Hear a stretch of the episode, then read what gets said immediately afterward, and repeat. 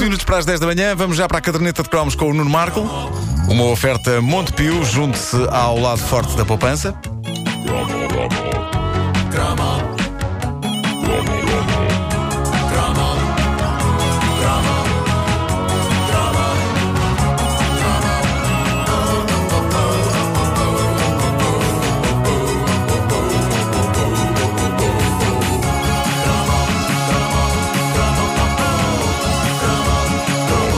Este é um cromo centrado na casa de banho. Tem a ver com uma mensagem que me foi deixada no Facebook da caderneta de cromos por um ouvinte chamado Mário Ribeiro. Diz ele: Venho sugerir um cromo, o pincel da barba. Quem não usa ou usou, quem não usou, não sabe o que é ter a cara acariciada ao começo do dia.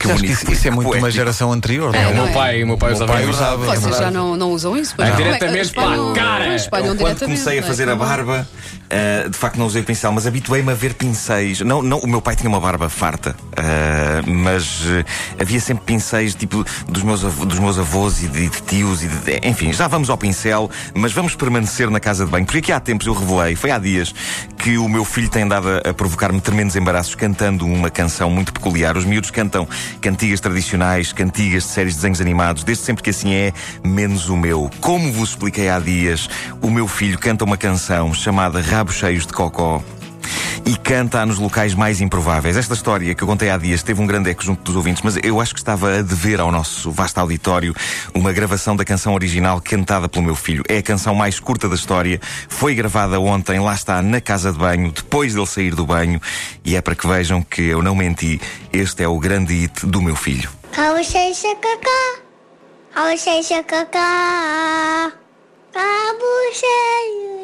cacá, cacá. Vamos salto.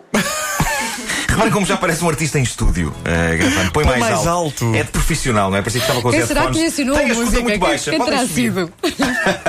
Seja como for, eh, aí está. Eu desafio os nossos ouvintes com eh, mais alma de DJ para pegarem nesta arrebatadora performance de rabos cheios de cocó e fazerem uma remix decente disto. Eu acho que há aqui um ritmo dançável por trás destes versos. Só para ouvirem mais uma vez. Põe lá, já, já agora só. Cabo cheio de cacá, cabo cheio de cacá, cabo cheio cacá.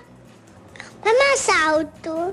Com isto, penso ele, que, ele, eh, ele inventou isto ou ouviu, ouviu em algum sítio e. Não, não, eu, eu, Eu acho que foi o Nuno que lhe ensinou. Eu, Eu, penso acho que foste tu. Poderei ter-lhe ensinado, mas ele, Pois, ele fez pois, a obra crescer. ele fez a obra crescer. É que eu gosto do final Eh, épico. Não, a melodia, não, mas atenção, a melodia é dele.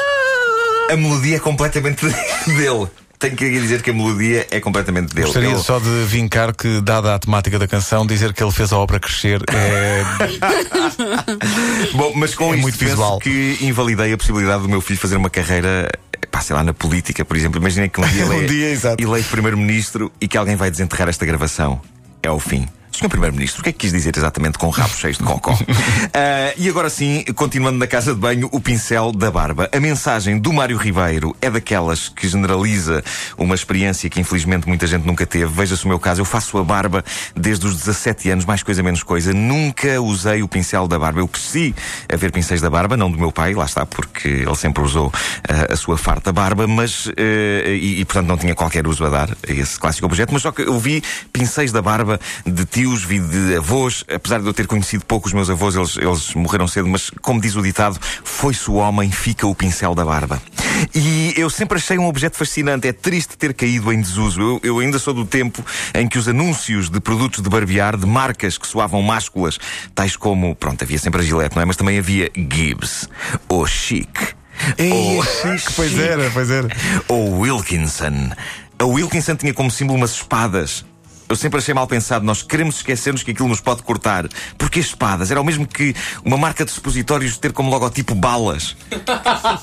Ok, há coisas parecidas entre lâminas, lâminas da barba e espadas e há coisas parecidas entre supositórios e balas, só que há coisas das quais nós não precisamos de ser lembrados. Muitos dos anúncios clássicos a produtos para a barba mostravam homens fazendo uso do pincel de barbear e é incrível, era um símbolo de masculinidade, mas ao mesmo tempo era dos símbolos de masculinidade menos másculos de sempre.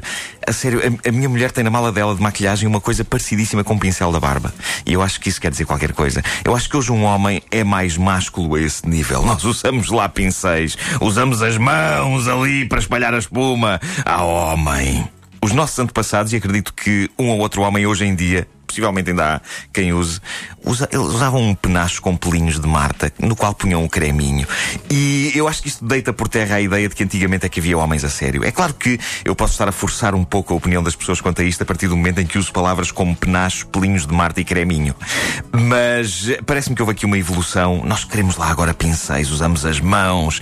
É certo que usamos as mãos para espalhar creminho azul refrescante e hidratante, ao contrário daquilo que se costumava barrar na cara na era croma e que devia ser tão potente que não só servia para tirar a barba, como é capaz de ter dissolvido um ou outro maxilar. Mas hoje, hoje é tudo fresco e é tudo hidratante, o que nos retira pontos de masculinidade.